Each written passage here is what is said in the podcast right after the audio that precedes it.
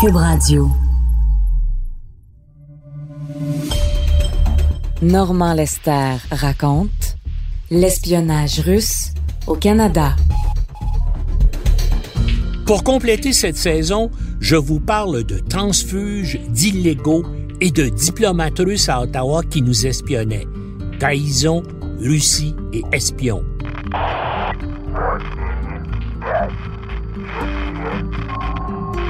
Bienvenue dans le monde tortueux et étrange des agents secrets.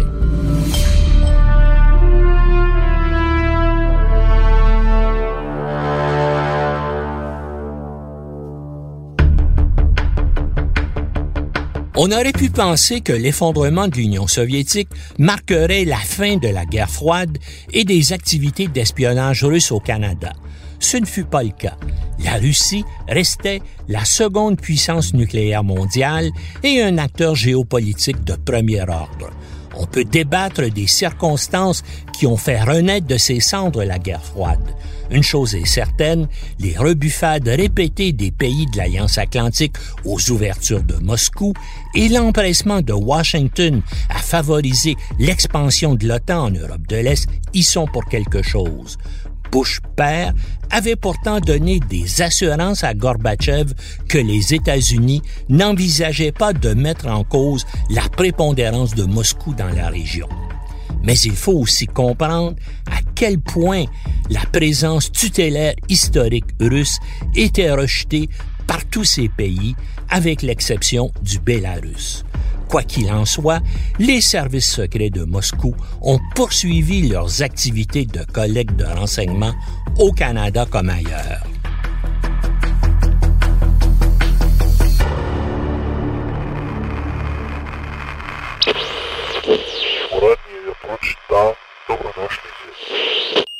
Premiers cas que je vais vous présenter sont ce qui est appelé dans l'argot du renseignement des illégaux, c'est-à-dire des espions qui agissent sans statut diplomatique sous de fausses identités. Première fois qu'un agent secret soviétique s'est fait passer pour un Canadien précède le début de la guerre froide. Il s'agit de Ramon Mercader, l'homme qui a assassiné Léon Trotsky, l'adversaire de Staline, d'un coup de piolet à la tête à Mexico le 20 août 1940. Il portait un passeport du Canada obtenu par le service de renseignement militaire soviétique, le GRU, d'un communiste canadien, Tony Babish, tué durant la guerre civile espagnole. Babiche donnait comme résidence une adresse de la rue Saint-Denis à Montréal. Les volontaires étrangers des brigades internationales, dès leur arrivée en Espagne, devaient remettre leur passeport au GRU qui ne leur était jamais remis. Ils étaient envoyés à Moscou pour être utilisés par des espions soviétiques. Mercader, un communiste espagnol, purgea 20 ans de prison au Mexique pour le meurtre pour le remercier d'avoir tué Trotsky, Staline le décora de l'ordre de Lénine. À sa libération en 1960, il s'établit à Cuba, où il mourut en 1978. Généralement, on confie aux agents secrets illégaux, dits dormants, des missions de longue haleine qui ont pour objectif d'infiltrer jusqu'au plus haut niveau le pays ciblé, dans notre cas le Canada. Ces agents dormants peuvent prendre des décennies pour pénétrer les institutions politiques, diplomatiques, militaires ou scientifiques et avoir accès aux informations secrètes recherchées par Moscou et aussi pour agir comme agent d'influence pour favoriser la Russie.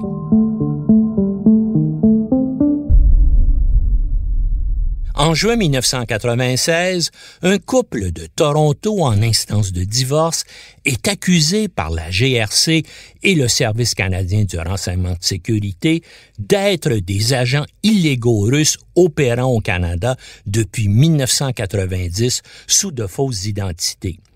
Ian Mackenzie Lambert et sa femme Laurie Brody protestent d'abord de leur innocence, puis reconnaissent qu'ils sont des agents secrets russes quand le SCRS révèle leur véritable identité. Dimitri Olchevski et Yelena Olchevskaya. Les deux espions utilisaient l'identité d'enfants canadiens morts en bas âge. La vraie Laurie Brody, née à Verdun le 8 septembre 1963, est décédée à Toronto avant son deuxième anniversaire. Son mari, Ian Mackenzie Lambert, usurpait le nom d'un enfant ontarien décédé le 17 février 1966 à l'âge de trois mois. Les deux espions sont expulsés vers Moscou. Le couple était arrivé séparément au Canada de Russie dans les années 80 sous leur vrai nom russe pour ensuite assumer leur fausse identité canadienne. La femme travaillait pour une compagnie d'assurance, l'homme dans une entreprise de photographie. Le service de renseignement extérieur russe, SVR, leur avait donné instruction de se marier en 1991.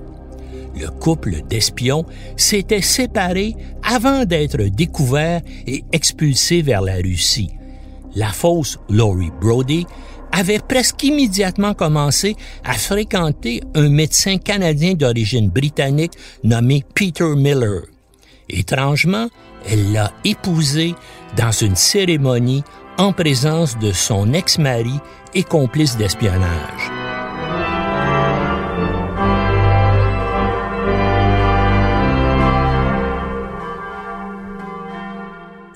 Tout aussi curieux retournement de situation, l'espionne a tenté de revenir au Canada de Russie en 2006 pour vivre avec son nouveau mari. Depuis huit ans, ce dernier tentait sans succès de parrainer le retour de sa femme.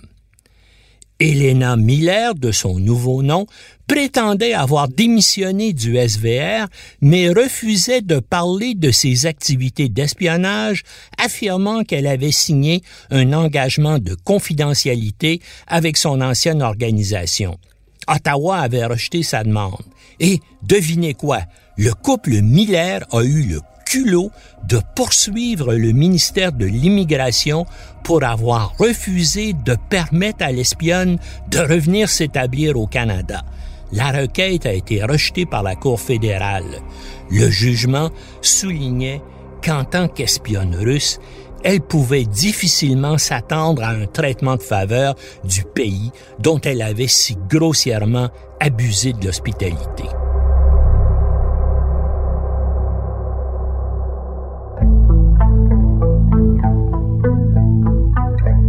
Le 14 novembre 2006, quelques semaines donc après la conclusion de l'affaire dont je viens de vous parler, un autre espion russe illégal est arrêté à l'aéroport Trudeau de Dorval alors qu'il s'apprêtait à s'envoler vers les Balkans. Paul William Hempel vivait depuis plus de dix ans à Montréal sous sa fausse identité canadienne. Il avait renouvelé deux fois son passeport canadien sur la base de son faux certificat de naissance. Âgé de 45 ans, l'agent du SVR, qui se présentait comme un photographe professionnel, utilisait Montréal comme base pour se livrer à des activités d'espionnage dans les Balkans où il se rendait régulièrement. Étrangement, Hempel était aussi propriétaire d'une entreprise enregistré à Dublin, en Irlande, dans laquelle il avait investi un million de dollars, qui déclarait avoir des activités à Belgrade, à Chypre, au Canada et sur l'île anglo-normande de Serque. Lors de son arrestation, Hempel avait en sa possession des devises et des cellulaires de cinq pays différents et un émetteur onde courte. Il a commencé par nier lui aussi être un espion russe, mais en cour fédérale à Montréal, il l'a finalement admis. Le tribunal a accepté son admission de culpabilité et a ordonné son expulsion vers la Russie. Il avait pourtant commis des actes criminels, dont l'utilisation de faux documents canadiens. Comme d'autres illégaux, Hempel a sans doute été donné, ou devrais-je dire vendu, par un transfuge. Le Canada traite avec une surprenante indulgence les espions illégaux russes qu'il découvre, se contentant de les expulser. sans doute dans l'espoir que les Russes fassent de même si des espions du Canada ou de ses alliés leur tombent entre les mains.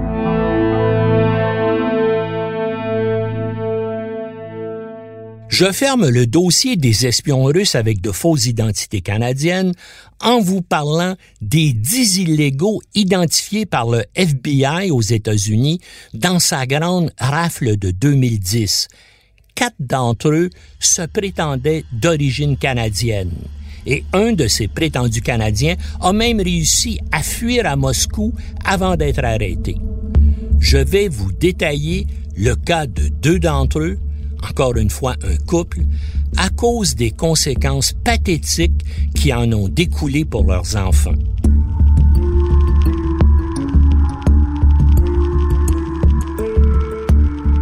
Un couple canadien et leurs deux adolescents vivaient à Cambridge au Massachusetts depuis une dizaine d'années. Le père, Donald Heatfield, un consultant pour une firme de Boston, avait étudié à Toronto, Paris et Harvard. La mère, Tracy Foley, après avoir élevé les deux garçons, était maintenant dans l'immobilier. Pour leurs voisins, ils semblaient une famille ordinaire avec peut-être un penchant pour les voyages à l'étranger. En fin d'après-midi, le 27 juin 2010, on a sonné à la porte de Heatfield. Lorsque la mère a ouvert, des hommes armés vêtus noirs sont entrés dans la maison en criant FBI. FBI! Les deux ados découvrent alors que leurs parents ne sont pas de vrais Canadiens, mais des Russes, des espions russes. Maman et papa étaient vraiment leurs parents, mais leur nom n'était pas Donald Heatfield et Tracy Foley, des identités volées à des enfants canadiens morts en bas âge, mais Andrei Bezrukov et Elena Vavilova. Le KGB avait introduit le couple d'espions au Canada dans les années 80. Andrei Bezrukov, alias Donald Heatfield, s'était inscrit à l'université York où il avait obtenu un baccalauréat en économie internationale. En juin 1990, la prétendue Tracy Foley avait donné naissance à Toronto à un garçon, Tim. Puis, en 1994, le couple avait eu un second fils, Alex, avant de déménager à Paris, où le père a poursuivi ses études. La petite famille s'est ensuite établie dans la région de Boston où, en bon canadien, ils ont inscrit leurs deux enfants dans une école bilingue français-anglais. À la maison, le couple d'espions utilisait couramment les deux langues officielles du Canada afin que les enfants se sentent vraiment canadiens. D'ailleurs, la famille revenait régulièrement au Canada, notamment pour faire du ski au Québec. La scène suivante aurait pu être tirée d'un roman de John Le Carré. Un avion transportant les espions illégaux russes s'oppose à Vienne en Autriche. Là, ils sont échangés contre quatre Russes condamnés pour espionnage au profit de l'Occident, dont Sergei Skripal du GRU, condamné pour espionnage au profit des Britanniques. Skripal et sa fille Julia ont survécu le 4 mars 2018, on s'en rappelle, à une tentative d'empoisonnement avec un agent neurotoxique à Salisbury, au sud de Londres, où il s'était établi. Les deux agents du GRU mis en cause dans cette tentative d'assassinat ont pu regagner Moscou avant d'être identifiés.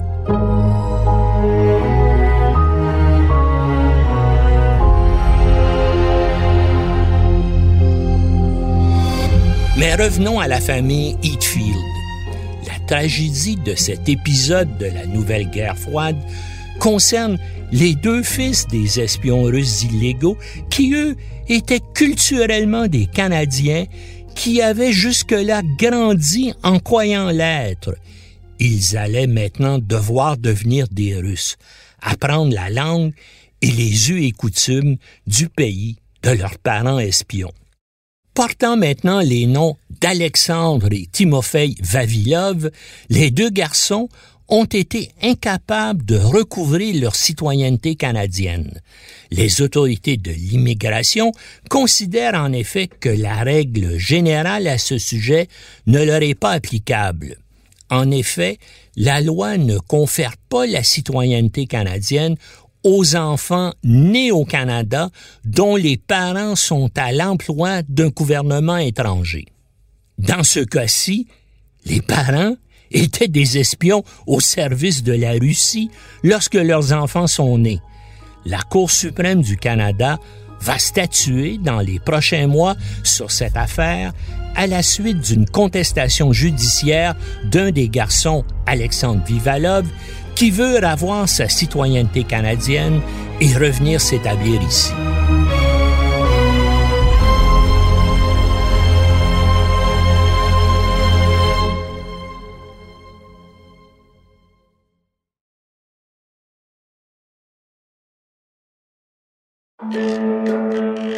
Vous vous demandez ce qui pousse votre voisin à croire qu'un groupe de pédophiles satanistes domine secrètement le monde? Ou pourquoi certaines de vos connaissances dénigrent toute campagne de vaccination? Peut-être même doutez-vous que le président Kennedy ait réellement été assassiné par un tireur solitaire? Vous n'êtes pas le seul. Je m'appelle Alexandre Moranville-Ouellette et je vous invite à découvrir les secrets de ces théories du complot grâce au balado Ce n'est qu'une théorie, disponible sur Cube Radio et toute autre plateforme de balado.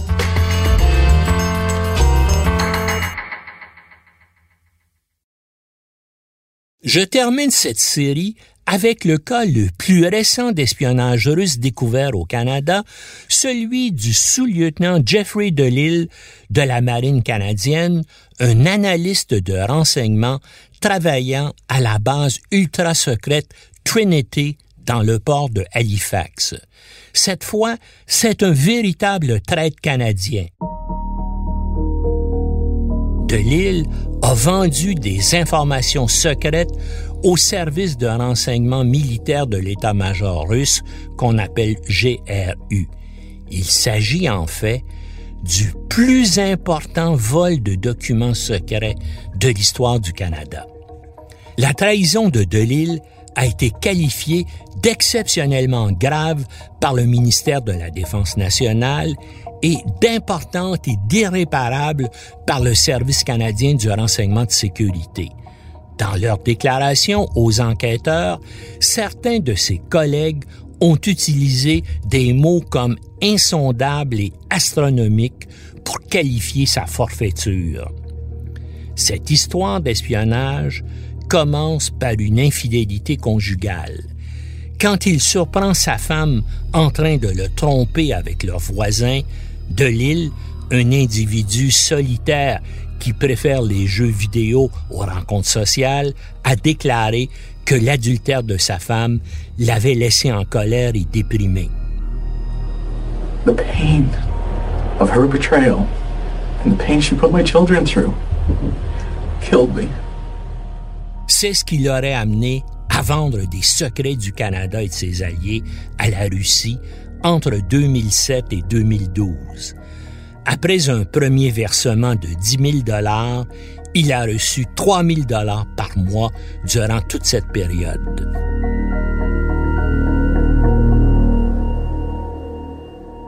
La procédure était toujours la même. Le dixième jour de chaque mois pendant près de cinq ans, Jeffrey DeLille a transféré des secrets militaires et civils pris dans ses ordinateurs de fonction sécurisés sur une clé USB qu'il a ensuite ramené chez lui. Puis, à partir de son ordinateur personnel, il a rejoint le site gawab.com, un service de messagerie Internet gratuit hébergé au Moyen-Orient. Il y transfère ensuite un brouillon de courriel contenant les renseignements destinés au GRU. Ces contrôleurs russes, qui partagent avec lui le mot de passe du compte, n'ont qu'à récupérer le brouillon du courrier électronique. En communiquant via brouillon, aucun message retraçable ne circule sur Internet.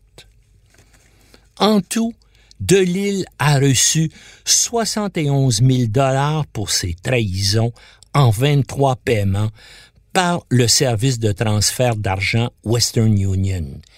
Il a dépensé ses premiers 10 000 dollars en boucles d'oreilles coûteuses dans une tentative infructueuse pour convaincre sa femme de reprendre avec lui même si ses contrôleurs russes lui avaient conseillé de ne pas faire de dépenses ostentatoires qui pourraient éveiller des soupçons.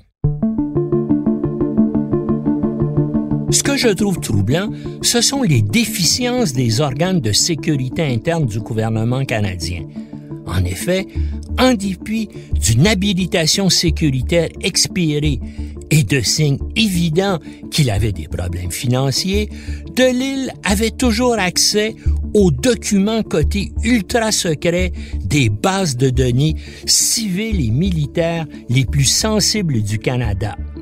Il semble même qu'on lui a remis son habilitation sécuritaire top secret après lui avoir retiré pendant plusieurs mois. On ne sait pas pourquoi il l'a perdu. Pas plus que la raison pour laquelle on a décidé de la lui remettre. Ottawa ne s'est aperçu de rien. C'est le FBI qui a alerté la GRC et le SCRS au sujet de Delille. Le 2 décembre 2011, presque cinq ans après le début de ses activités d'espionnage en faveur des Russes la lettre du Federal Bureau of Investigation signalait un voyage suspect de Delille au Brésil en septembre 2011 alors qu'il s'était arrêté aux États-Unis en route pour Rio. Le voyage avait aussi paru suspect aux agents des services frontaliers canadiens qui, à son retour à Halifax, ont découvert en sa possession trois cartes de crédit et 6500 dollars US en espèces, dont 6400 en billets neufs de 100 dollars. Le douanier qui l'avait interrogé avait noté dans son rapport que Delille ne pouvait pas décrire de site touristique de Rio. Mais les soupçons concernant ce voyage n'allèrent pas plus loin du côté canadien. Il fallut attendre l'intervention du FBI pour qu'une enquête soit finalement ouverte.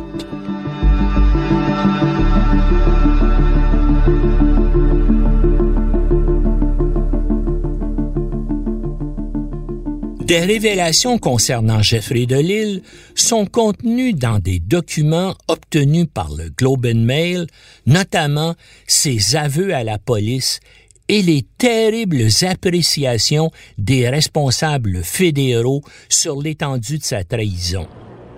And then they had all my information. They had photos of me. They had photos of my children. And every day since then, I die. Every day.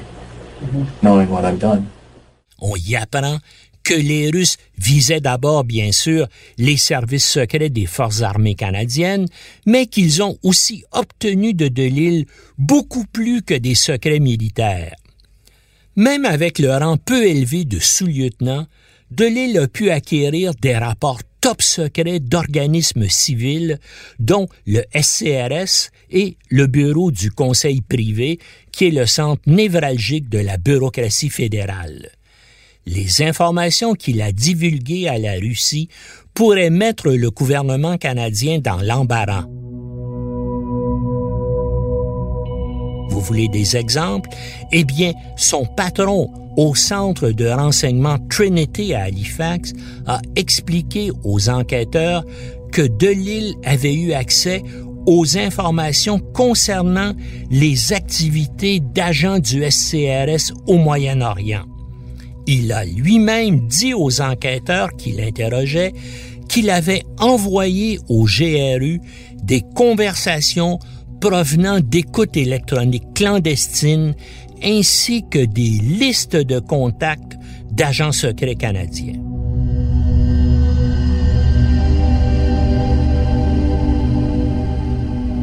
Delille a aussi trahi au GRU le logiciel Spartan, un réseau secret d'information du ministère de la Défense. Il a donné aux Russes les rapports secrets de renseignement contenus dans le système Mandrake, qui relie le conseil privé au SCRS, à la GRC, à Transport Canada et à l'Agence des services frontaliers. Il a aussi obtenu pour Moscou des secrets du réseau Five Eyes des pays anglo-saxons et de son sous-système Stone Ghost qui coordonne les contributions de divers services secrets du Canada, des États-Unis, de l'Australie, de la Nouvelle-Zélande et du Royaume-Uni. Le traite a également compromis une base de données par laquelle les pays membres de l'OTAN partagent des informations secrètes. Les autorités n'ont jamais pu établir combien de noms d'employés ou d'informateurs du SCRS ont été communiqués aux Russes. Si leur association avec le service était connue, particulièrement dans le cas d'agents actifs à l'étranger et leurs sources, leur vie serait en danger. Ils deviendraient la cible de services secrets hostiles et de groupes terroristes.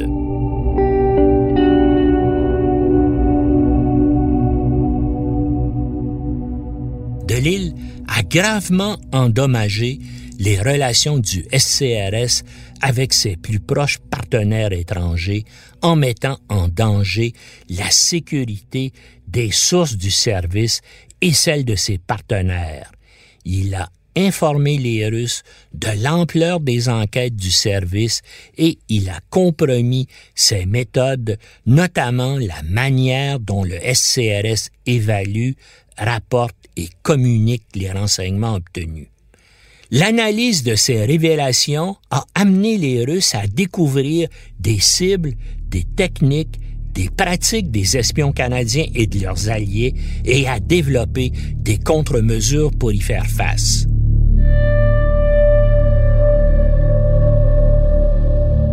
Un autre élément énigmatique de la trahison de Delille, contenu dans les documents obtenus par le Globe and Mail, concerne le centre de renseignement de Trinity à Halifax.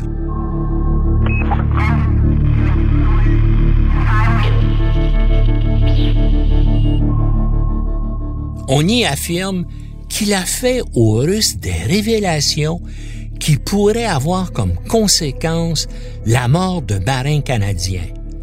Le mot ou l'acronyme désignant l'activité dans laquelle ils sont engagés est occulté dans les documents.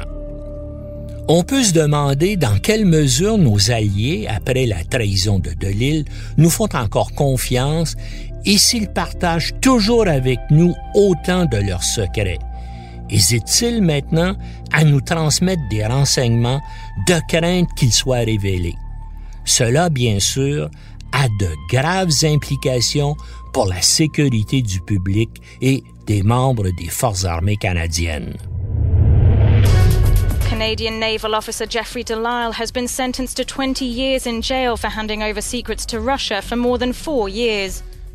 En février 2013, Jeffrey Delisle a été condamné à 20 ans de prison pour avoir vendu des secrets à la Russie dans ce qui est, je le répète, la fuite de renseignements secrets la plus grave de l'histoire du Canada. Dans de nombreux pays, il aurait été condamné à mort. Mais, bénéficiant d'une indulgence surprenante, Jeffrey Delisle vient d'obtenir sa libération conditionnelle totale en mars 2019. Déjà, depuis août 2018, il jouissait d'une libération conditionnelle de jour après avoir purgé seulement le tiers de sa peine. Le tribunal estimait qu'il ne risquait pas de récidiver. D'une bienveillance incompréhensible selon moi, la Commission des libérations conditionnelles a décidé que les risques posés par Delille pouvaient être contrôlés oubliant que l'abominable trahison dont il s'était rendu coupable avait mis et continuait à mettre des vies en danger.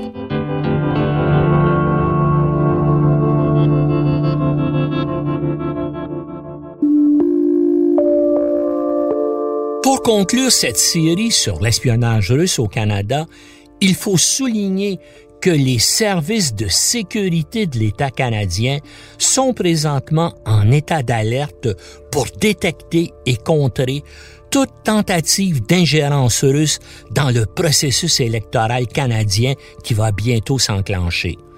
Contrairement à ce qui s'est passé aux États-Unis lors des élections présidentielles de 2016, Moscou n'a pas ici un parti qu'il a intérêt de favoriser au détriment des autres.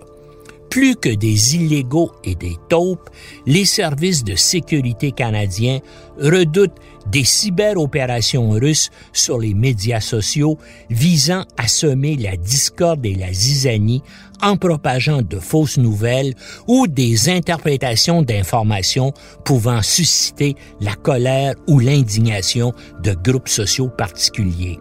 Les Russes sont passés maîtres dans ce genre d'intervention clandestine sur Internet. Le même type d'opération a déjà été mené lors d'élections dans d'autres pays de l'OTAN que la Fédération de Russie considère comme son adversaire principal.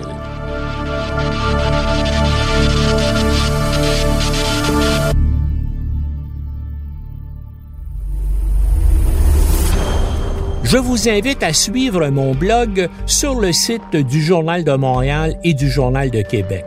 Si ce balado vous a plu, je vous encourage à le partager sur vos réseaux.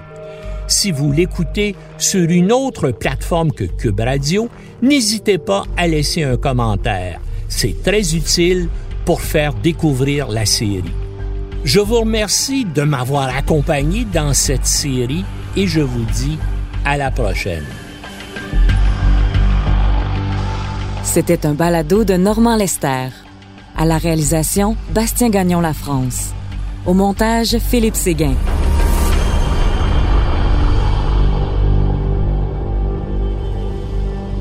Une production Cube Radio.